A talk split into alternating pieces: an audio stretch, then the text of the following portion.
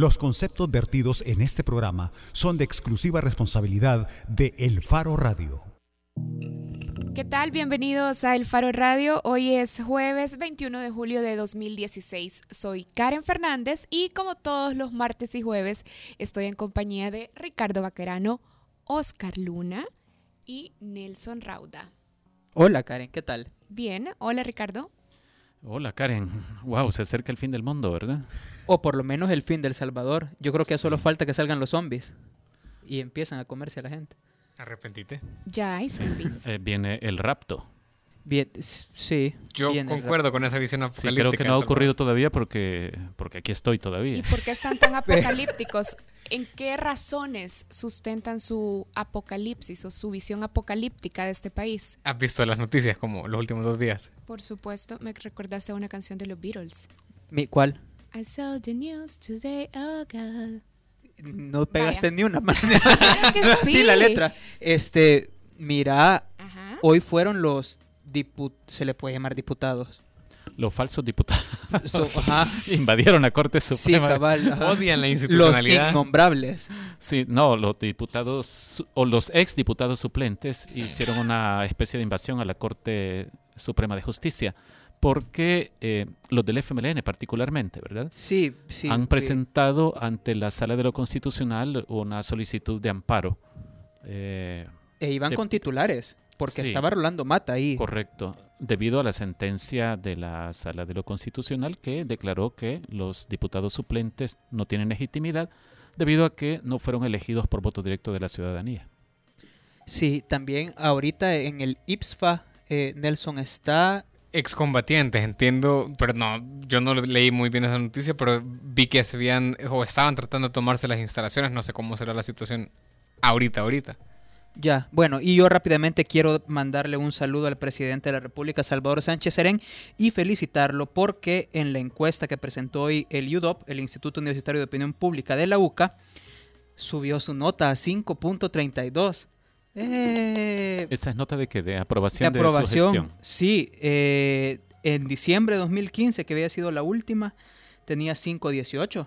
Ya, posiblemente la decisión de, de reprimir, como lo ha estado haciendo el gobierno a las pandillas, haya tenido algún éxito. O- Eh, o, sea, un factor importante para explicar esto.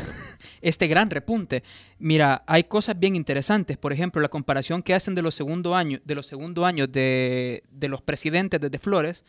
eh, ¿Cómo piensa que el presidente está gobernando mal en perspectiva comparada? Con Flores, el 28.9% de la población decía que estaba gobernando mal. Al cabo del segundo del año segundo de año, gobierno. sí. De ahí con eh, Saca 29.4, con Funes 28.8 y con Sánchez Serén 50.6%. Es Bueno, va superando a sus antecesores. sí, va ganando, seguro. O sea, Sí. para quien lo quiera ver así, seguro va ganando. Mira, y ese resultado de incremento en la popularidad creo que también coincide Pero, con perdón, los ¿cuál resultados. incremento de O popularidad? sea, No, ese No, esto, ese este último de- dato ajá. es no de la gente en que opina, sí, de la, de la gente que opina que va mal la que va mal la cosa, ajá. Mal, que va Hace mal. a dos años de los, de los diferentes mandatos. O sea, estaba, estuvo muy parejo durante los gobiernos de Francisco Flores, Hasta Funes. Antonio Saca y Mauricio Funes. Anduvo rondando entre el 28 y el 29%.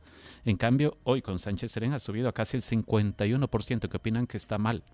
Y el- la opinión sobre el principal fracaso de Sánchez Serén es Seguridad. y es aumento de delincuencia, 35.2% de la población cree que ese, ese es el principal fracaso. Y de ahí hay un montón de Logros, cosas. ah, dice algo sobre logros. el Sí, logro. ninguno. Ese es lo que está lo que está punteando con el 50%, algo así. Ya voy a buscar ese cuadrito. Pero bueno, felicidades, subió de 5.18 a 5.32, creo que bueno, Lorena Peña retuiteó el, el- lo de la encuesta de, de la UCA, supongo Ajá. que está muy feliz porque subió. Ahora, sí creo que hay que felicitarlo, sin ironía, por el esfuerzo que ha estado haciendo durante las últimas semanas, reuniéndose con gente de los dos principales partidos. Es decir, el presidente de la República ha citado a Casa Presidencial a gente de los partidos Arena y FMLN para tratar de darle una salida a este país que está a punto de quedarse sin recursos Pero, suficientes era- en el Estado. Pero no, él no estaba, si Sí. no andaba de viaje hace poco, pues. No, no, Ah, no, pero no, no, no. Lo que digo es que él ha convocado a estas reuniones para tratar de encontrar una salida a la crisis que hay. De esto vamos a hablar eh, más adelante. Más adelante, pero ya que estábamos hablando del fin del mundo, también eh, quería Ah, hablar Trump, sobre, candidato espérate, quería antes, hablar solo esto, esto, sobre esto la es rápido. convención republicana. Esto es rápido porque es bien importante. Grado de acuerdo con el que el gobierno apoya la creación de una comisión internacional que investigue la corrupción y el crimen organizado. O sea, la famosa CICI, eso La o como se llame. CICIES. El 96.9% de la gente encuestada está de acuerdo con que se cree una CICIES. O sea, da la impresión de que solo los dirigentes del partido y el presidente Sánchez Serén y el secretario técnico de la presidencia y el secretario Sí, de comunicaciones no están de acuerdo. 3.1, cabal. Ya. Hoy sí. Ahora Dale, sí ya puedo hablar dale de con Trump, seguir pasamos. hablando Ah, del seguimos final del con mundo. notas apocalípticas. Sí, miren, en Cleveland se está celebrando la convención republicana. Yo creo que tenemos para anécdotas, bueno, el mundo ha tenido para anécdotas, para empezar, por el discurso de Melania Trump, que después, en una comparación, un periodista notó mientras escuchaba el discurso que habían algunas ideas e incluso algunas frases que eran exactamente iguales a las frases de un discurso que Michelle Obama dio en el 2008 en la Convención Demócrata. Primero eso. Y luego, ayer por la noche, Ted Cruz, que también fue candidato a la nominación republicana, dio un discurso. Y parte del discurso decía algo como...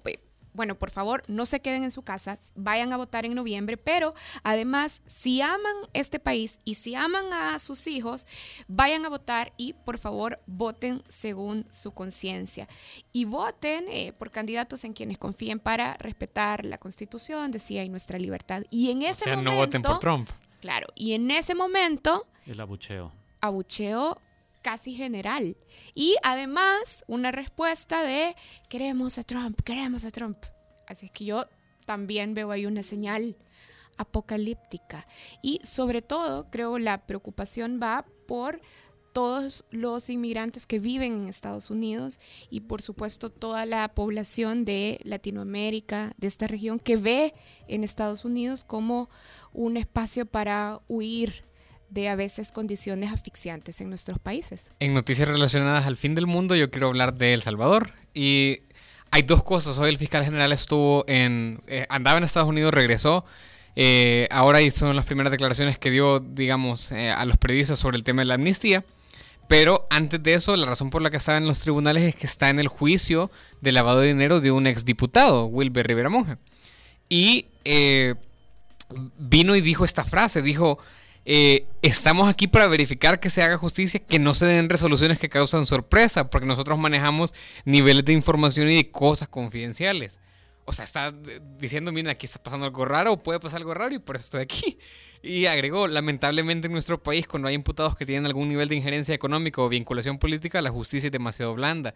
Ahí no sé si está hablando solo de Rivera Monge o está también ya refiriéndose al general Atilio Benítez, que recientemente la Asamblea quiso exculparlo de un juicio, de un antejuicio por tráfico de armas y hay movimientos ahí que, que nos indican que ya han reculado de esa posición. Además, el fiscal se pronunció por esto que les decía de la amnistía y dijo que eh, le está pidiendo que se respete la división de poderes y hizo un hizo un, un énfasis fuerte en pedir más recursos para su institución. Dijo que era imposible que la fiscalía investigara los, los crímenes de la guerra si no podía, no tenía ni siquiera la capacidad de, de investigar los de los actuales y que necesitaba un refuerzo presupuestario. Y yo solo quiero hacer un matiz ahí. En 2013, el ex fiscal Luis Martínez eh, asignó a una unidad para crímenes de guerra, que es la unidad especializada de derechos humanos. Es decir, no hay que crear una, una unidad, digamos que ya está creada. Y también pidió más dinero. Y tres años después, miren todos los casos de, de- de la guerra que tenemos resueltos. Ninguno. Entonces, eh, sí, claro, yo estoy, yo estoy de acuerdo en que se necesitan más recursos para la fiscalía, pero también hace falta voluntad política. No, ¿Y y dónde hay recursos? En la Asamblea Legislativa, por En la ejemplo. Asamblea Legislativa. Yo creo que nosotros, de hecho, publicamos una nota en la que reseñamos que todos los diputados prácticamente están visualizando la posibilidad de que se vean obligados a recortar viajes con esta decisión de la Sala de lo Constitucional Qué de eliminar a los diputados suplentes. No, y además hablando sobre eh, los esfuerzos que puede hacer la Fiscalía en este tema de hacer investigación y establecer causas y señalar también qué pasó en casos de masacres eh, durante la guerra. Aquí en el Faro Radio hablamos hace unos meses con uno de los representantes de eh, las víctimas del Mozote y decían que aunque la Fiscalía se había presentado a investigar, a hacer exhumaciones, no en el proceso no habían tenido eh, las herramientas o los procesos técnicos también, además poca comunicación con las víctimas. Es decir, incluso con lo que se tiene, las quejas de las víctimas son muchísimas sobre cómo se gestiona el proceso. Y en ese caso el proceso de exhumación que se estaba haciendo en el Mozote. Yo lo, solo le voy a recomendar que de aquí a octubre entonces vaya a su Play Store o a su App Store y baje una app que ponga Sigur Ross va a ver en 360 grados acompañado de música Islandia y es lo más pacífico que va a haber en, de aquí a octubre y relájese. Yo solo quiero concluir o resumir con que ahora tenemos un, un, nuevo grupo de ninis, solo que en realidad por la edad no pegan, que son los diputados, que ni están estudiando ni trabajando. Es cierto y bueno. Los Karen. Sí. Yo quiero decir dos cosas. Uno que tenías razón. Bueno, cuesta conseguir uno que invitados al programa. Sobre la letra de los Beatles la canté súper mal, fíjate, ya la busqué, pero la canción es A Day in the Life. Y la siguiente es que si quieren participar en el programa, pueden hacerlo a través del 2209-2887 o a través de redes sociales, en Twitter o en Facebook. Si nos escriben por Twitter, puede ser la cuenta del Faro o la cuenta de El Faro Radio, solamente. Hacemos una pausa, ya regresamos. Adiós. El Faro Radio. Hablemos de lo que no se habla. Estamos en punto 105. Cámbiate a Digicel, los únicos con la tarifa única más baja del país a solo 12 centavos el minuto para hablar a todas las redes, Estados Unidos y Canadá. Be the future. ¿Estás cansado de programas aburridos y sin sentido? Del típico DJ que habla solo por hablar. De premios aburridos que no dan ganas de canjear. Ya todos sabemos que lo que te gusta es relajar ya hemos cambiado la forma de escuchar. Un programa de radio que te va a encantar. Esto es de hombres. El que lo escuche se da su lugar. Babies, babies, babies. ¿De qué más vamos a hablar? Jueves de 7 a 9. Tú nos tienes que escuchar. Hombres arriba la barbería va a comenzar por punto 105. Tú lo vas a sintonizar. And his name is John C. Cámbiate a Digicel, los únicos con la tarifa única más baja del país a solo 12 centavos el minuto para hablar a todas las redes, Estados Unidos y Canadá. Be the future. Después de una larga espera, el rock regresó al dial en su máxima expresión Disfruta todos los miércoles de 8 a 10 de la noche.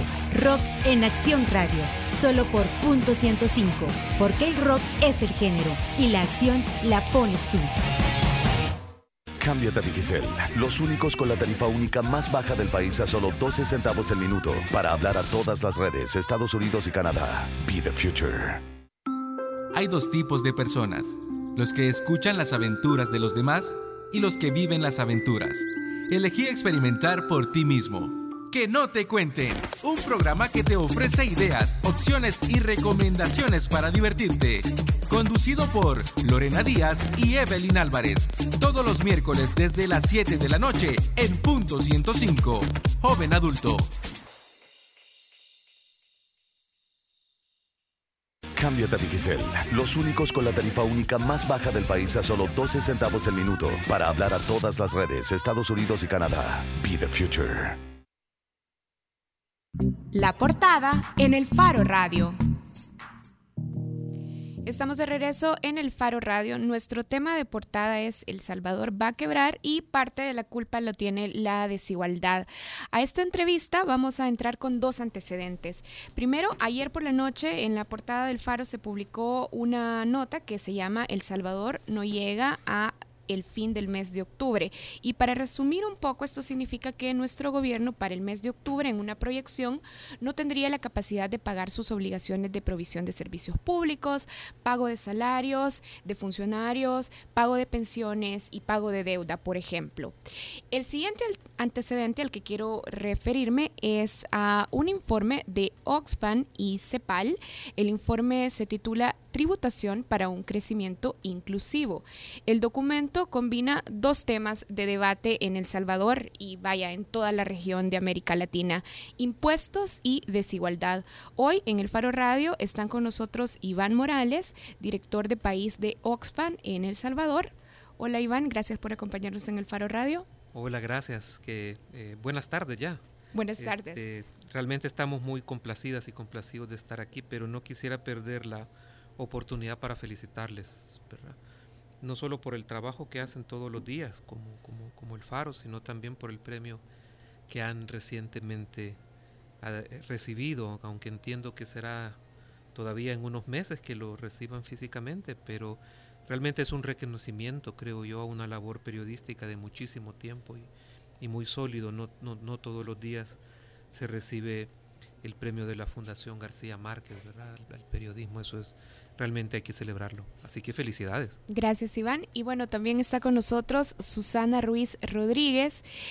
El informe del que les estábamos hablando, el informe de tributación para un crecimiento inclusivo, fue elaborado en parte por Susana. Susana es responsable de justicia fiscal para Oxfam y, como ya lo decíamos, autora también del informe. Hola, Susana. Hola, muy buenos días, buenas tardes.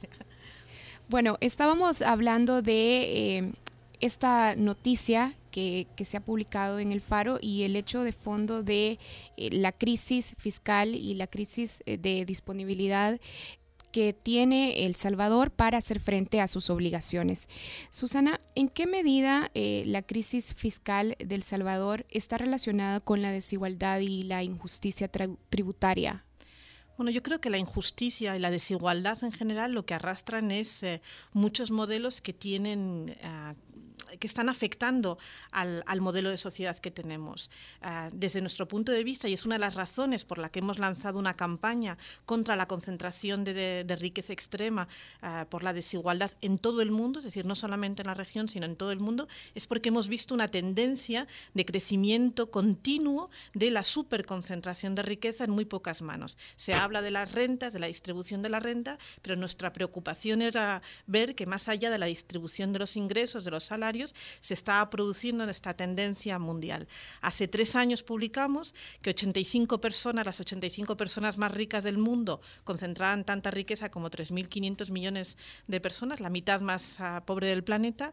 El año siguiente ya eran 80 y este año eran 62 personas. La tendencia es tremenda. El 1% de la población ya acumula tanta riqueza como el 99% restante y es una tendencia generalizada. Entonces, las causas y las consecuencias consecuencias tienen que ver mucho con el diseño del sistema fiscal, porque el diseño del sistema fiscal puede, por un lado, desincentivar que se produzca esta superconcentración y, por otro lado, puede redistribuir en la mayor parte de los países de la región y en la mayor parte de los países del mundo, ese sistema fiscal no está cumpliendo esa, esa, esa misión, esa función redistributiva, ni está ayudando a frenar esta superconcentración. No es algo solamente que suceda aquí en El Salvador, sino es algo muy generalizado, por desgracia.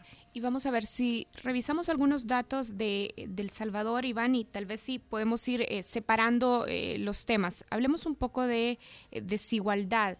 Por ejemplo, ¿cómo se comporta el fenómeno en El Salvador? los datos del Banco Mundial para el 2013 dicen que el índice de Gini para El Salvador es de 43.5. ¿Qué significa ese indicador? ¿Qué nos está expresando sobre nuestro país? Bueno, el, el, indicador del Gini es, es, una medida internacional, ¿verdad? Que lo que relaciona son eh, los sectores de menores ingresos respecto de los sectores de mayores ingresos y eso produce, digamos, esta, esta estimación que va de 0 a 1, ¿verdad?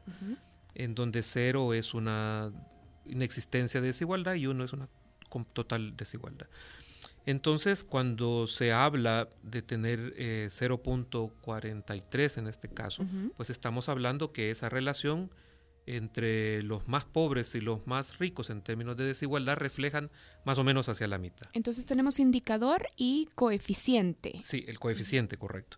Pero para relacionarlo con el tema del Salvador, nosotros lo que hemos venido también planteando es que eh, los datos que sirven para establecer este tipo de, relaciones, en general se fundamentan en las eh, encuestas de hogares y propósitos múltiples que se, que se realizan en diferentes países.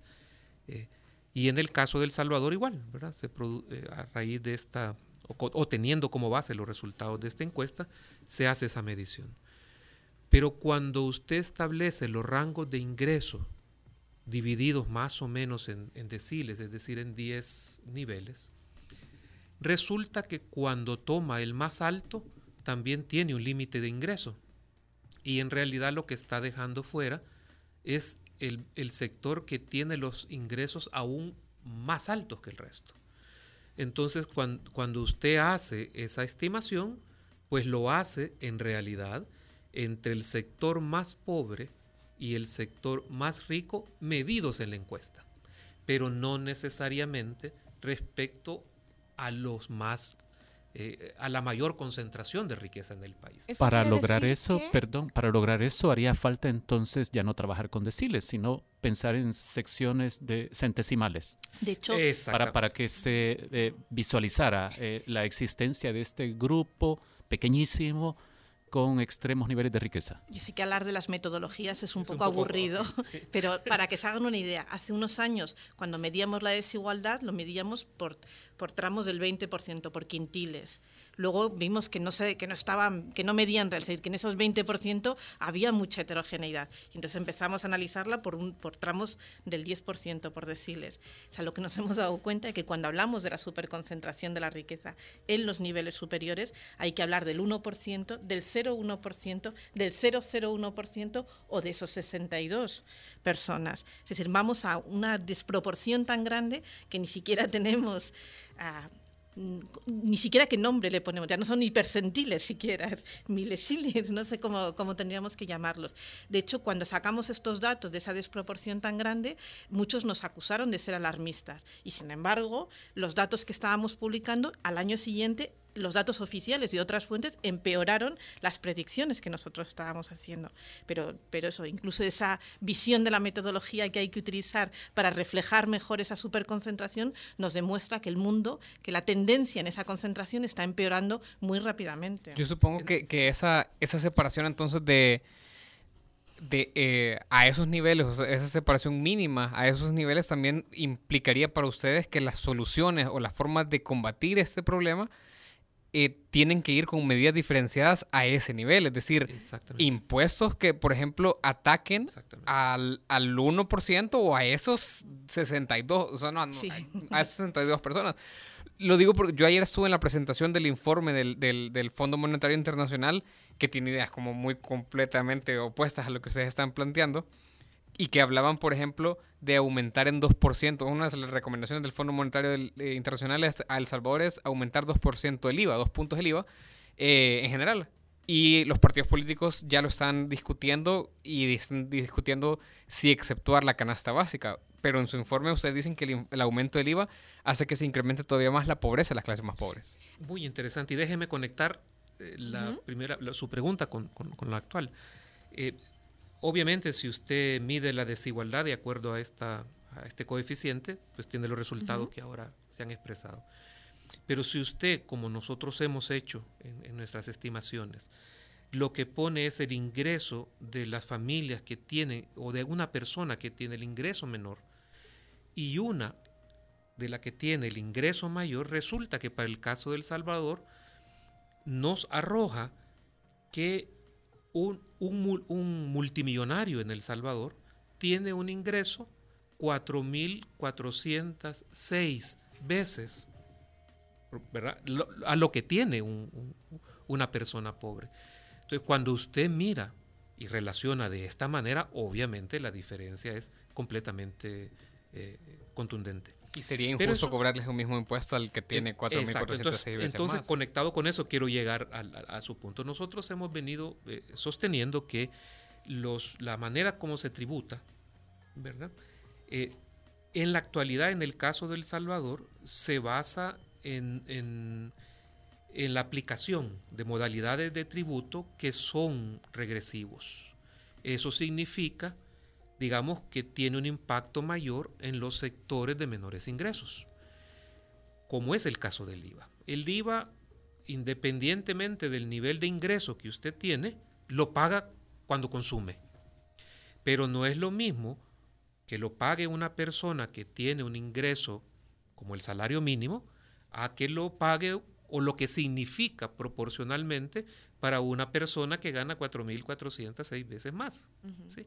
Entonces, eso hace una, una eh, regresividad enorme porque aplica la misma fórmula para cualquiera independientemente de su ingreso. Y el otro componente actual que conforma la, la tributación es la parte que corresponde a la renta natural y de corporaciones. En particular, la renta natural en su mayoría se refiere al salario, es decir, es, de acuerdo a nuestro salario, pues pagamos. Es decir, lo que nos descuentan cuando nos pagan cada quincena o cada mes. Eso es lo que vamos a entender por renta natural. Sí, para personas naturales. Eh, bueno, puede ser también no solo por el salario, sino puede ser también... Prestación de servicios profesionales, por ejemplo, también son sujetos de deducción. Pero digamos es más o menos lo que usted ingresa y que eh, declara, porque, porque recibe un paga. Mientras que hay una serie de impuestos que han sido utilizados en otros contextos que están más referidos a la propiedad o a la riqueza. En el caso del Salvador, por ejemplo, no existe un impuesto a la propiedad de la tierra o a la propiedad inmobiliaria. No existen, por ejemplo, para la, herencia, digamos.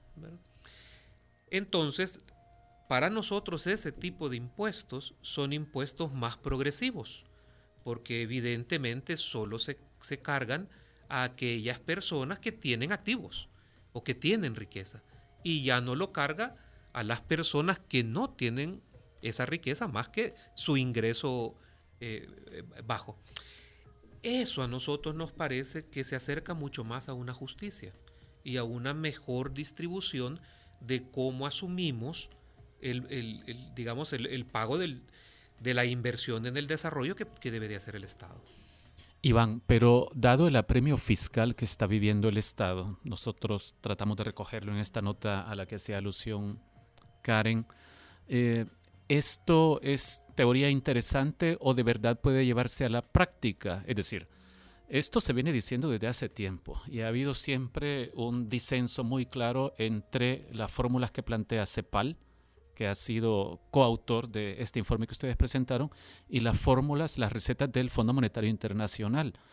Y esto viene diciéndose desde los gobiernos de arena, pero ahora ya tenemos siete años de gobierno supuestamente de izquierda y uno no mira que este gobierno está interesado en cambiar las cosas. Y recuerdo una frase del alcalde de San Salvador, Nayib Bukele, después de que, pocos días después de que había ganado la elección eh, para la alcaldía de San Salvador, que decía, lo que pasa es que tenemos que aceptar que no ha habido ni, un solo cambio estructural eh, significativo en este país durante el primer gobierno del FMLN. Es decir, eh, es posible hacer este tipo de, reformas. Pero el fondo también estaba diciendo que hay espacio para grabar sobre la riqueza. Es decir, lo ha dicho aquí en estas recomendaciones que presentaba ayer, lo han dicho también en los informes que están presentando en Washington. Es decir, la posición del fondo es que es necesario eh, está planteando, primero, que la desigualdad es muy importante y que afecta al crecimiento. Una de las preocupaciones del país es el crecimiento. Si mantenemos un crecimiento, si buscamos el crecimiento sin reducir la desigualdad, el efecto en largo plazo no será positivo. Al revés, va a reducir la desigualdad, va, a reducir el, el efecto positivo sobre el crecimiento. Y el fondo mismo reconoce que tiene que haber un espacio para la aplicación de impuestos sobre la riqueza, la propiedad, las herencias, las transferencias financieras, etc. Entonces, cuando hablamos del diseño, del sistema fiscal hay que plantearlo en su conjunto. No podemos centrarnos solamente, buscar atajos solamente sobre el IVA, por ejemplo. Nos estamos fijando en una parte. El IVA tiene un mecanismo recaudador que puede, pero regresivo. Puede corregirse si hay una dualidad en ese impuesto, si, se, si quedan exentos algunos productos o si se incrementan, por otro lado, las transferencias a las, a las rentas más bajas. Pero tenemos que ver en su conjunto. Si solamente pedimos el esfuerzo, si el único mecanismo de, de refuerzo para, para buscar la recaudación es un atajo a través del IVA, nos estamos equivocando. Si estamos planteando, tenemos un problema en este momento con el contexto del país y hay que plantear distintas medidas más estructurales y revisar los mecanismos de ingreso del Estado, entonces vamos a plantear quién tiene más capacidad. Las rentas más altas, que están exentas en estos momentos, desde el consumo si se puede corregir y desde la evasión fiscal, por ejemplo, o la revisión de los, eh, de las exenciones eh, fiscales. Entonces, veámoslo en su conjunto. Y hay experiencias en la región que incluso en momentos de de tensión han hecho, han conseguido poner en marcha procesos de reforma fiscal mucho más integrales que recogen justamente una combinación de medidas así. Y cuando observamos la actuación, eh, por ejemplo, de, nuestro gobierno y cuando revisamos este conjunto de propuestas, de medidas eh, progresivas que podrían entonces traer eh, más fondos o más impuestos, más ingresos y de alguna manera aliviar el déficit fiscal que tenemos, ¿cuáles son entonces las trabas o los obstáculos que un gobierno como el nuestro podría enfrentar o las decisiones por las que no quiere pasar que no lo llevan al final a tomar este tipo de de decisiones que serían más estructurales y más integrales, como estaba planteando Susana. Ninguna salida es fácil. Ninguna posible salida es fácil. Y por eso estamos planteando la necesidad de que eh, se tiene que abrir un debate, porque es, una, es un problema de país, es un problema de futuro y de nación. No, no, no es posible que al final las decisiones se hagan únicamente entre algunos sectores o entre algunos sectores y, algunas recomendaciones internacionales. Hay que escuchar a la gente, porque al final la gente es la que resulta directamente afectada por cualquiera de las decisiones que, que, se tomen.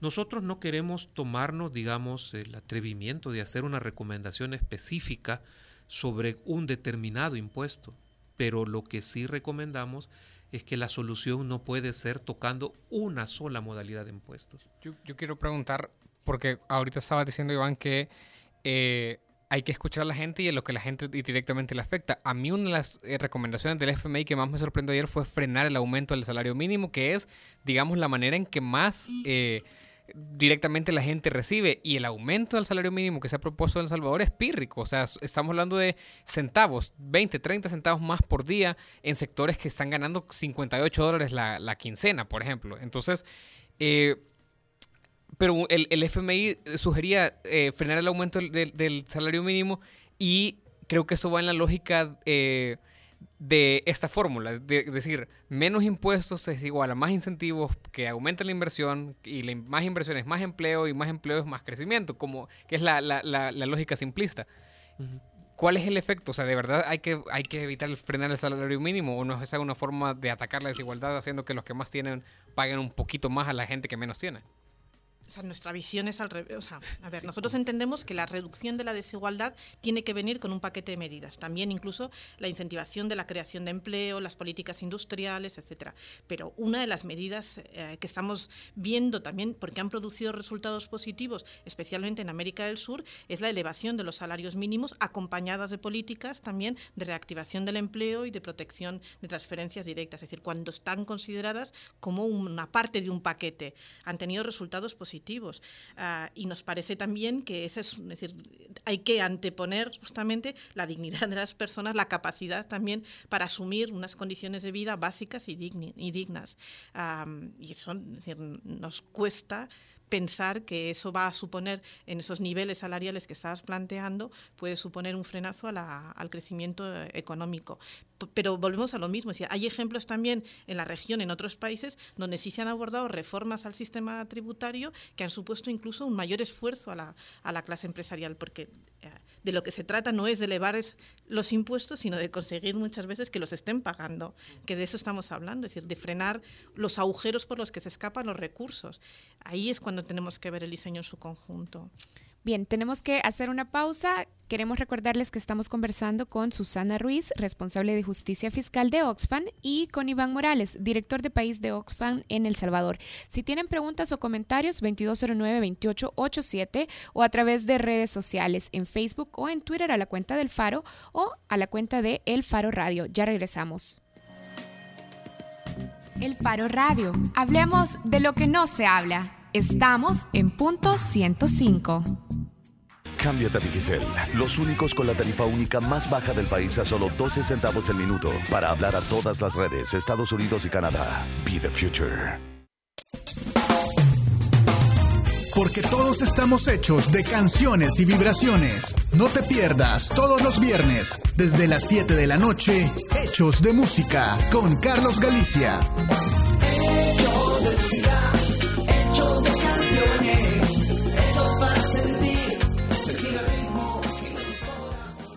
Cámbiate a Digicel, los únicos con la tarifa única más baja del país a solo 12 centavos el minuto para hablar a todas las redes Estados Unidos y Canadá. Be the future.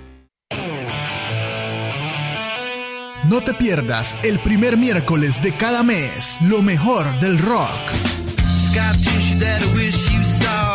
Disfrutando todo el día con nuestro playlist interminable de éxitos del rock del joven adulto. Solo aquí, en punto 105.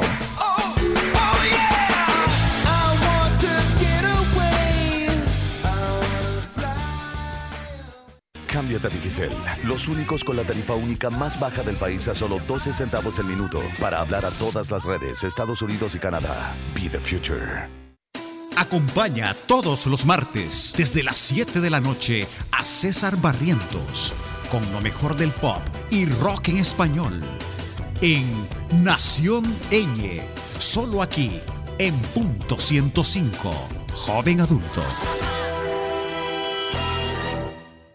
Cámbiate a Digicel, los únicos con la tarifa única más baja del país a solo 12 centavos el minuto para hablar a todas las redes Estados Unidos y Canadá. Be the future. Bajo la lupa en el Faro Radio. Estamos de regreso en el Faro Radio y queremos recordarles que mientras otros se quedan en el pasado cobrándoles más y dándoles menos, Digicel les invita a ser parte del futuro. De hecho, pueden ahorrar con el nuevo paquete todo incluido por 30 días, que además incluye 500 megas de navegación, WhatsApp ilimitado gratis, más 100 minutos o mensajes a todas las redes Estados Unidos y Canadá, todo por solo 5 dólares. Pueden activarlo marcando al asterisco 444 numeral. Y en el Faro Radio estamos conversando sobre la situación de déficit fiscal de nuestro país y estamos hablando también de cómo esto se relaciona con la desigualdad, en particular con la desigualdad tributaria. Conversamos con Iván Morales y Susana Ruiz de Oxfam y Ricardo se había quedado con una pregunta desde el bloque anterior. Es esta. Estoy recordando una nota que en el Faro publicamos en 2008. Esta nota se titulaba algo así como Fisco perdona a dos bancos 14 millones de dólares en impuestos. Eh, el asunto de la ilusión fiscal parece que es una cosa que no tiene solución. Es demasiado caro para, caro para un gobierno o para un país como El Salvador eh, combatir la ilusión fiscal, porque eh, evidentemente significa flujos de miles de millones de dólares que el gobierno no puede retener no sé si son miles de millones o muchos millones eh, en cualquier caso. Uh, si, si sumamos lo de lo ocurrido en los últimos 10 años, las estimaciones para los últimos 10 años. Sí, sí, sí, desde luego. O sea, lo, estaba pensando más en términos de la economía del Salvador también. Um, o sea, y quizás en el, en el año 2008 hubiese pensado que era más difícil. En estos momentos, creo que el, eh, una de las cosas que, se que hemos conseguido desde los medios de comunicación, desde la sociedad civil y de muchos eh, niveles de, participantes en este, de actores económicos, hemos conseguido que el tema de la evasión y de la ilusión fiscal sea uno de los elementos centrales en las agendas políticas. Y tiene mucho que ver con la, con la presión de los, de los medios de comunicación. Pero lo que parece como bastante asequible es resolver el problema de ilusión, o por lo menos minimizarlo, debido a que tiene que ver con puertas que han quedado abiertas o semiabiertas en la legislación. Sí, y, están claramente identificadas. Totalmente. Por eso eh, nosotros hacemos una diferencia entre lo que es la evasión y la ilusión. La evasión necesita mucho más control y quizás hace falta reformas también para facilitar, dotar de recursos a la administración tributaria, para activar esos controles. La ilusión necesita de cambios legislativos nacionales e internacionales y, subregionales también. Y, pero ustedes captan, Iván, que eso es demasiado caro políticamente eh, en un país como El Salvador, porque nunca se hace o no parece querer hacerse. Lo que puedo decir, Ricardo, es que debería hacerse, porque las cifras sobre este punto son contundentes. No, no es una investigación, sino varias las que han planteado que solo en, el, en términos de, de ilusión, eh, las más conservadoras nos hablan de más o menos 1.200 millones eh, de dólares por año y la más reciente planteada por la UCA creo que llega cerca de 1.600 en su estimación millones al año. Entonces no estamos hablando de una cifra pequeña. Pero a mí me gustaría contextualizar lo difícil de esto, porque no solo depende de decisiones a nivel de país. Hay toda una estructura internacional también diseñada que facilita eh, muchas veces e, este tipo de, situaciones, ¿verdad? Normalmente lo que escuchamos es que se dan concesiones para poder facilitar que inversiones lleguen al país. Y esas concesiones se dan por la vía, por ejemplo, de reducción de impuestos. Pero ¿qué pasa si El Salvador eh, decide no seguirlo haciendo, pero sus países vecinos eh, lo continúan? Entonces el argumento relativamente fácil de, esgrimir es, entonces esas inversiones se irán a otros países. Entonces esto hace una, una necesidad también de que existan acuerdos de nivel global e incluso de nivel regional que enfrenten una práctica como esta e intenten reducirla. Eh, yo diría, solo para que tengan ustedes una, idea en, en, la estimación, por ejemplo, que, hemos hecho como Oxfam, en, a nivel de América Latina y el Caribe estamos hablando de 320 mil millones de dólares. ¿En qué? entre evasión, eh, entre ilusión eh, y, evasión, que es sobre todo para la, eh, tanto incluyendo en esto IVA como renta personal y corporativa. Entonces, es un monto enorme. En esa estimación, eh, pues lo que vemos es que esto afecta el 6.3, si no me equivoco, comparativamente equivale al 6.3 del PIB de la región. PIB de la región. Tenemos, tenemos una llamada. Avilio está al teléfono. Hola, Avilio. Hola. Bueno, se perdió la llamada, pero Iván nos estaba explicando sobre la estimación de evasión y elusión fiscal en América Latina y la equivalencia al PIB de la región. De la región. Y esto es mucho más de lo que es el gasto, de el gasto público de inversión en la región. Entonces, sí estamos hablando de cifras considerables. Entonces uno dice, ¿cómo no vamos a, buscar enfrentar una problemática como esa, que proporcionalmente tiene un impacto mucho mayor que la modificación de un determinado impuesto.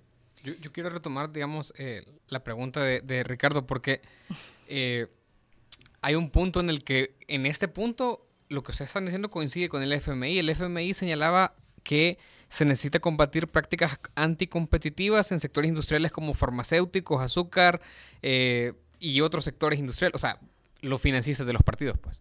Entonces, básicamente, en El Salvador estamos todos los días eh, en los periódicos hablando de pacto fiscal, de, de necesidades de hacer una reforma fiscal integral, pero esa reforma fiscal integral, que según ustedes la entienden, debe de morder a los ricos y los políticos se van a, atrever a hacer eso, si es lo que financian sus campañas debe morder a los ricos y debe morder también a la evasión y ilusión fiscal. Es decir, no, cuando hablamos de, una, de un pacto fiscal o de una concertación fiscal o de una reforma, no es solamente lo que tiene que ver con el diseño tributario, sino también con aquellas políticas que permiten estas, estas fugas.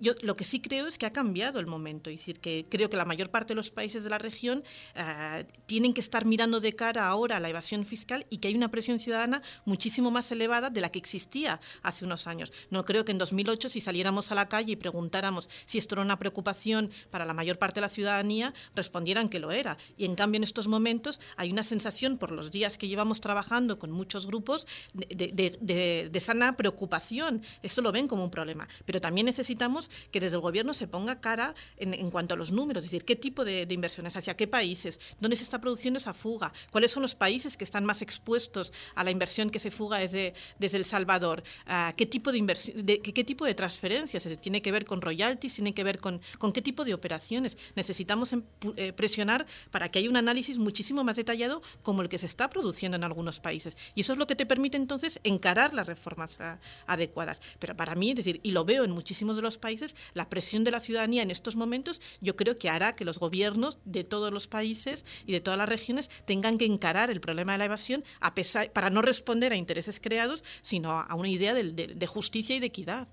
Bien, ahora tenemos de nuevo a Avilio en línea. Hola, Avilio. Hola. Hola, Avilio. Adelante con su pregunta. Buenas. Hola, Avilio, le escuchamos, pero parece que él no nos, no nos escucha a nosotros. Una pregunta, básicamente un comentario, ¿no? Sí, sí, sí, adelante. Bueno, el comentario es porque realmente esto del tema fiscal se puede ver bajo dos aristas. Si bien es cierto, yo, soy conocedor de, de, tributos, en otros países hay algo que se llama monotributo, porque la evasión y ilusión no solo es a las grandes empresas, sino hay mucho sector informal y contrabando que siempre se ha dejado de fuera. ¿Aló? Sí, adelante, Avilio. Le escuchamos. Bueno, Avilio. Entonces, aló, entonces la ilusión y la evasión fiscal del comerciante informal es algo que está golpeando las economías de América Latina y es un tema que no se toca porque es un tema de política, pero todos sabemos en, en El Salvador el tema informal, el comerciante informal es muy fuerte. Y no estoy hablando de la señora que vende pan un canazo en una esquina ganándose honradamente, sino que hay muchos distribuidores, hay una red completa que no por el tiempo no, no, no, se puede dar mayor detalles, pero existe eso. Por otra parte, el contrabando, que es una otra forma que se debería de, de, ver eso, es casi la relación uno a uno con la delincuencia. ¿Por qué? Porque el contrabando tiene una relación muy vinculada delincuencia en todos los sentidos. Entonces, esas dos aristas, obviamente, nadie habla de un impuesto al patrimonio. Acá, por ejemplo, eh, o a tener ranchos en la playa, solo se mencionan, pero obviamente los políticos cuando ya se trata de eso, mejor veamos otras cosas, dicen, porque es algo que ellos mismos se van a afectar, pero yo creo que la combinación anda ahí, en esas dos, impuesto al patrimonio, impuesto a, a, la gente que tiene mucho más focalizado y a la evasión y el comerciante informal. Gracias.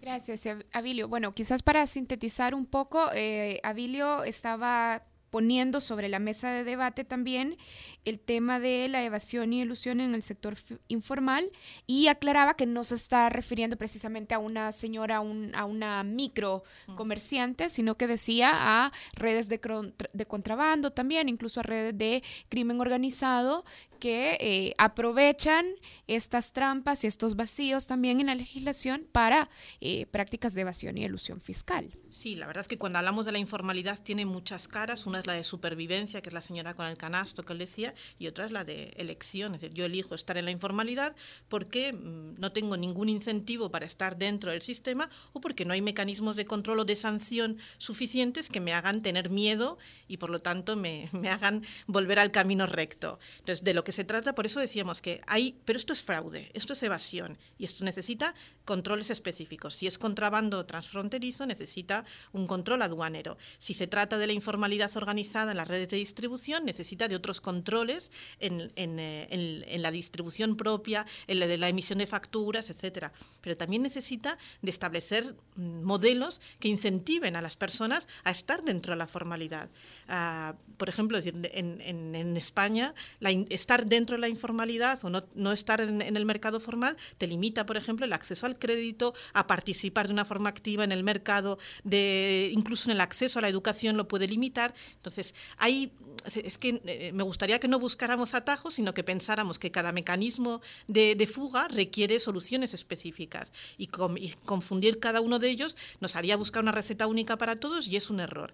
Ah, además de, establecer esos mecanismos de control, hay que poner, hay que tratar de generar ese incentivo, que sea más rentable para las personas estar dentro del sector formal, porque les permite existir, estar en el mercado y tener, eh, bueno, decir, acceder a determinadas ventajas que de otra forma no podrían existir. Pero también creo que hay que pensar Ah, que es injusto golpear, poner por delante del gran fraude fiscal la informalidad en determinados sectores, que querer atajarlo, el problema desde la base a aquellos que son más pequeños, etcétera, y dejar que exista una impunidad a grandes empresas, a las prácticas que representan, que suponen en volumen unos niveles muchísimo más elevados, creo que va a generar una mayor desafección social todavía. Es decir, eh, nuestra visión desde Oxfam es que todos los actores económicos, todos tienen que contribuir en función de su capacidad económica real. Nadie debería de escapar al, al, impuesto. Pero si tenemos que empezar a abordarlo, empecemos realmente por aquellos que tienen, suponen un volumen más elevado y además también generarían una mayor confianza en que el Estado está atacando a aquellos que tienen más capacidad y no a los más pequeños. Bien, otro de los argumentos que se esgrimen en todo este debate de los sistemas tributarios, en particular el sistema tributario salvadoreño, es que el Salvador ha incrementado algunos de los impuestos que hasta hace dos décadas, por ejemplo, no se cobraban. Sin embargo, todavía El Salvador eh, se sitúa entre los niveles de carga tributaria más bajos de la región. ¿Cuál es la situación eh, concreta y comparativa que tenemos en este tema, carga tributaria? Bueno, es verdad que es uno de los países eh, de la región que menos que tiene una, una presión fiscal en lo que se recauda con, con respecto al Producto Interior Bruto más bajo, eh, solamente por delante de República Dominicana, Venezuela y Guatemala, lo cual demuestra, es decir, es, es poco con respecto a la economía, pero es poco con respecto al potencial. Hay una capacidad, hay un recorrido para, para aumentarlo. Pero es cierto también que sería mucho más fácil si el mecanismo, es decir, si la, si la tendencia de crecimiento económico fuera más positiva, permitiría también aumentar la recaudación neta y permitiría también un mayor desahogo fiscal para, para el país. En, el caso también, para complementar, para, para, para El Salvador, ¿verdad? La carga tributaria actual anda cercano al 16%. En este análisis que hemos hecho, eh, eso es como el promedio, pero los sectores más altos, de ingresos más altos, terminan aportando un equivalente al 5%, un poco menos del 5%. Entonces, eh, en efecto, todavía hay mucho espacio para, para, mejorar, digamos, esa, eh, esa presión fiscal eh, la estimación, por ejemplo, de CEPAL es que si queremos alcanzar los objetivos de desarrollo sostenible, por lo menos deberíamos de llegar a un 20% en esa carga. Pero me gustaría también plantearlo, de nuevo, lo que nosotros hemos podido ver es que esto no se puede resolver únicamente tomando una medida o tratando de resolverlo por una única manera de tributar. Lo que sí debe de haber, en nuestra opinión, son determinadas características para tomar un acuerdo de cómo modificamos el sistema de tributación. La primera es la progresividad. eso es fundamental. Necesitamos tener un sistema tributario más, eh, más progresivo. Y lo segundo es que hay que atacar aquellos aspectos donde el problema evidentemente es mayor. En este caso, por ejemplo, en cifras estamos hablando de la ilusión. Pero ninguna de estas salidas, eh, quiero insistir con algo que había dicho al principio, es fácil, requiere de un acuerdo. Entonces, también hemos planteado la importancia de que al establecer ese acuerdo se escuche también a la gente. entonces, eso y que no sea solo un acuerdo de élites políticas e instituciones internacionales, como estaba mencionando. Entonces, si el espíritu es buscar mayor progresividad, si el espíritu es escuchar y dar espacio a la gente para, para opinar, si el espíritu es atacar donde están los grandes problemas de concentración para que no se recaude, entonces es posible construir, y yo quiero volver a la pregunta que hacía hace un rato Ricardo, entonces es posible pasar, digamos, del enunciado de la necesidad de establecer acuerdos a realmente establecer acuerdos.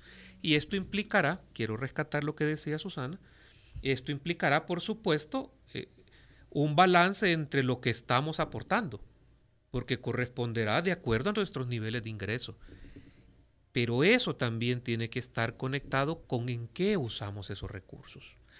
Nosotros hemos hablado también de la necesidad de una reciprocidad es decir, normalmente nos ponen ejemplos y estos ejemplos casi siempre están en los países escandinavos, donde los niveles de tributación son bastante más altos, Pero también el nivel de retribución, de cómo el Estado responde con esa tributación en servicios y en necesidades a la gente, son también distintos.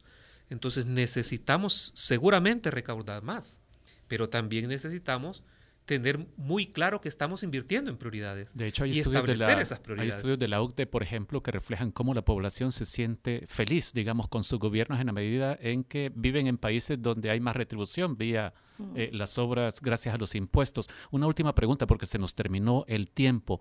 Estoy casi seguro de que la respuesta es no.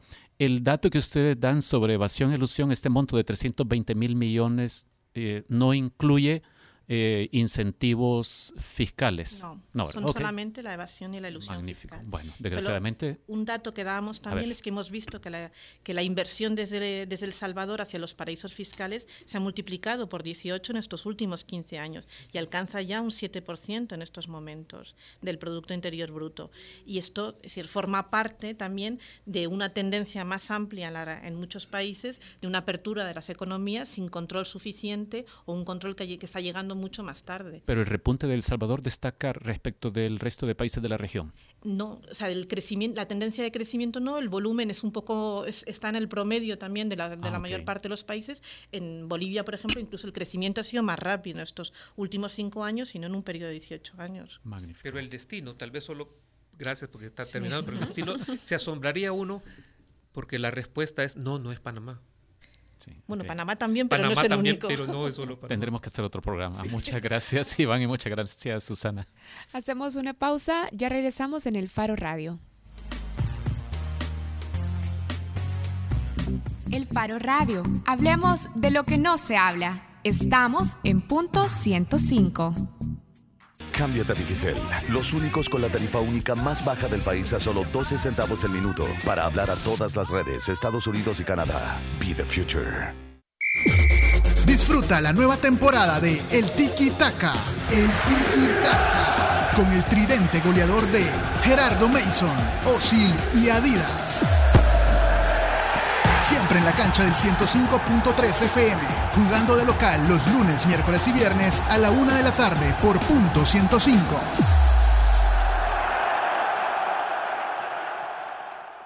Cámbiate a Digicel, los únicos con la tarifa única más baja del país a solo 12 centavos el minuto para hablar a todas las redes, Estados Unidos y Canadá. Be the future.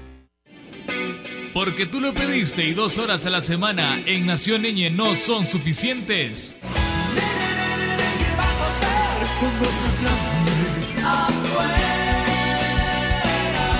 ¡Échale vampiro! Disfruta el último viernes de cada mes lo mejor del pop y rock en tu idioma, el español. Solo aquí en punto 105. Joven adulto.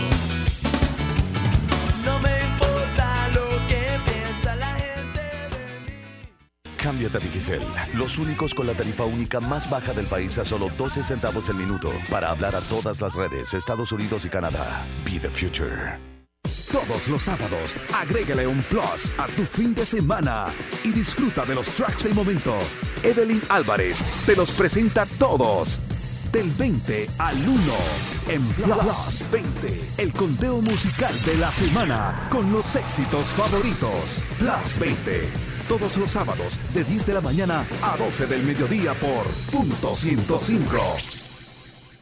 Cámbiate a Digicel, los únicos con la tarifa única más baja del país a solo 12 centavos el minuto para hablar a todas las redes, Estados Unidos y Canadá. Be the future. La contraportada en el Faro Radio.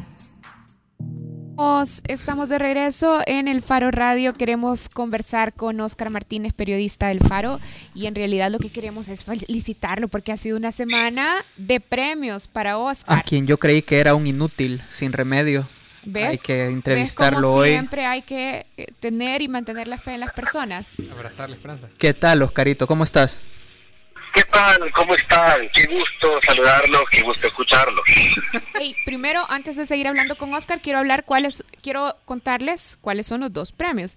El primero es el Premio Internacional a la Libertad eh, de Prensa del Comité para la Protección de los Periodistas, CPJ, y el siguiente es el Premio María Morse Cabot, que es otorgado cada año por la Universidad de Columbia. Ahora sí, hola Oscar. Hola de nuevo. ¿Qué tal? ¿Cómo están? Oscar, contentos, contentos compartiendo tu alegría, porque que sea la Universidad de Columbia eh, ya no es, no es cualquier cosa, ¿verdad? Digo, es un referente mundial de eh, escuela de periodismo. Mira, sí, a mí eh, el- el- ambos premios, evidentemente, primero se anunció el del CPJ, que eh, se lo dan a periodistas. Eh, en esta misma en este mismo año ganan periodistas, la premiación va a ser en noviembre en Nueva York, que han corrido muchos más riesgos de lo que este servidor ha podido llegar a correr. Hay un periodista egipcio que aún está en duda que pueda llegar porque está preso. Hay el director de un medio turco que ha sido múltiples veces amenazado y que enfrenta un proceso jurídico ahorita por revelación de secreto de Estado, es de lo que le están acusando, y hay una periodista india que por sus coberturas fronterizas o con, o con grupos minoritarios ha sido amenazada, golpeada, etcétera. Eh, sí es un honor, en primer lugar, en el, en el caso del CPJ, estar en medio de ese grupo de periodistas que se han dejado tanto el pellejo por informar. O sea, sos, sos el que menos lo merecía. ¿Perdón? Sos el que menos lo merecía entonces. Eh, Eso es lo que yo siento, correcto. Esa falsa modestia. y, en, y en el caso de la de, del Scouts es un premio a, a, a quien haya ayudado a entender mejor el, el hemisferio occidental. Entonces, también claro que ese es un premio que a mí me emociona mucho, no solo porque voy a omitir algunos nombres de la lista de ganadores, pero Yo no quiero mencionar el de ya lo haya ganado, 1994. eh, Carlos Daga, sino porque no tenga gente como John Lee Anderson, como Miguel Ángel Bastenier, Como María Mauricio Funes. Y correcto, cuando era periodista, cuando era periodista en los 90 se lo ganó Mauricio Funes. Oscar, vos decías que en el caso del Morse Cabot, eh, uno de los méritos para recibir el premio es eh, contribuir al conocimiento sobre los asuntos del hemisferio. En, eh, en el fallo, ¿cuáles son eh, esas coberturas que a vos te valen recibir el premio? Mira, yo creo que ellos han tomado muy en cuenta tres cosas. Eh, la cobertura de, En el Camino, el proyecto que terminó con el libro de los migrantes que no importan, y con el documental María en Tierra de Nadie, el libro En el Camino de los colegas fotógrafos y Marcela Zamora como documentalista, el trabajo que se ha hecho en Sana Negra eh, para explicar el tema de pandillas, para explicar crimen organizado, etcétera. Y yo creo que también influye mucho el hecho de que el producto tanto de las coberturas que he hecho en migración como en violencia se haya transformado en libros que han salido en diferentes idiomas y que han tenido, sobre todo en Estados Unidos, estoy hablando de The Beast y de History of Violence, han tenido su pegada, pues, o sea, han causado algún interés, se han metido mucho en el circuito universitario. Yo creo que todo eso, eh, la sumatoria de eso, hace evidentemente todo, eh, o sea, me lo dan por el trabajo que he hecho en el Faro desde 2008, no, no por nada que haya hecho antes. Eh, es es esa suma, de hecho, lo que hace que entreguen ese premio, que va a ser en octubre, en una ceremonia en la Universidad de Columbia. Eh, además, me alegra mucho porque, si bien a, a dos de las colegas premiadas eh, no conozco tanto su trabajo, sí conozco muy bien el trabajo del fotógrafo Rodrigo Abd y conozco muy bien el trabajo de Rosenthal Calmon Alves, el brasileño, al que le dan también el premio este año. Entonces, eh, estar además junto con esos premiados es un doble orgullo. Oscar, yo creo que la cobertura de En el Camino, es decir, el retrato de la tragedia de los indocumentados, particularmente centroamericanos, a lo largo de México para llegar a Estados Unidos, eh, tiene un mérito especial porque, porque eh, rompió moldes, digamos. Recuerdo yo tres piezas que particularmente me gustan y me parecen también particularmente valiosas por el aporte al conocimiento sobre lo que sucede a los migrantes en México. Pero, ¿cuál vos recomendarías? Si solo podés escoger una, ¿cuál es la que recomendarías que lean a quienes nos están escuchando? Nunca me habían hecho esa pregunta. Ahí sí que me ponen en un aprieto, mira. Bueno, pero te la pongo fácil. Vamos a ver, entre nosotros somos los Zetas, aquí se viola, aquí se mata, y la bestia de los migrantes, por ejemplo. Mira, yo creo que actualmente, lo que pasa es que yo creo que actualmente... La pregunta Trabaste a un más difícil. Imagínate, lo Como que sos político. Yo creo que actualmente el, el material sobre los Zetas sigue explicando muchísimo sobre la impunidad que el Estado mexicano permitió. Es correcto. ejecutar y además eh, es una pieza que nos costó particularmente mucho, porque era una pieza que eh, nosotros somos los Zetas intentaba describir no los nombres de unos señores con sombrero que, que eran los jefes de ese cártel y que todos más o menos conocíamos, Heriberto Lascano Lascano, que lo mataron, etcétera, sino que intentaba explicar los mecanismos de control social y de colusión con, con las autoridades que los Zetas generaban. Les costó mucho, escogimos un pueblo donde además eh, se nos detectaron rápidamente, hubo muchas dificultades. Digo nosotros porque ese material lo trabajé con el fotógrafo catalán Antonio Arnau. Eh, pero yo creo que hay otros materiales de libro que, o sea, va, me- ya te he dicho, venga, bueno, agarré esa pieza. Pero cuando me den, cuando me cuando dé otra entrevista voy a decir otra. ok, está Pero- bien. Vaya. Pero Bueno. ahorita el, el, para mí hay un material, fíjate, que, que nos habla de lo que nos está pasando ahorita y que en aquel momento lo vimos como importante y que se consideraba secundario. Es el material con el que el libro hable. eh, se publicó como los hermanos Alfaro y la muerte que los persigue, Ah, sí. pero es un material que terminó saliendo en el libro con el título En el Camino, en la historia de tres muchachos de Chalchuapa que huyen de la violencia. Huyen porque la muerte se les acercó tanto sin que ellos entendieran por qué, que entienden que la única opción que tienen es huir. Ellos no querían ir a Estados Unidos. O sea, su verbo no es migrar, no tenían familia allá, ni familia querida, ni nada. E- Ellos, su verbo era salir de un lugar, o sea, su, su verbo era huir. Entonces, esa fue una pieza que ahora, vista a la luz del tiempo, porque fue un material reporteado entre 2008 y 2010, a mí me dice mucho de una realidad que hoy está sumamente extendida en este país, en Honduras y en Guatemala. Vaya, gracias Oscar y yo creo que más que volverte a felicitar por los premios, es más un gracias y ojalá que sigas investigando y sigas escribiendo. ¿Qué edites? Eh, sí, no, no, yo no pienso dejar de ser reportero y andar callejeando, yo creo que sí. Ok, esa fue tu respuesta. Hacemos a Nelson Rauda. Gracias Oscar, adiós. Gracias a ustedes. Eh, nos vemos ahorita al rato. Y recordarlo de siempre, recordarlo. No lo voy a decir al aire, recordarlo. Recordalo, claro. Recordarlo, recordarlo. voy a dejar un cartel hoy. Hacemos una pausa, voy a interrumpir esa conversación entre Oscar Lunas y Oscar Martínez. Ya regresamos. El Faro Radio. Hablemos de lo que no se habla. Estamos en punto 105. Si al escuchar este sonido sabías que podías contra el mundo, tu ADN es joven adulto. Punto 105. So- so- Solo éxitos. Acompaña todos los martes desde las 7 de la noche a César Barrientos con lo mejor del pop y rock en español en Nación Eñe, solo aquí en punto 105, joven adulto. Si al escuchar este sonido sabías que podías contra el mundo, tu ADN es joven adulto. Punto 105. So- so- Solo éxitos.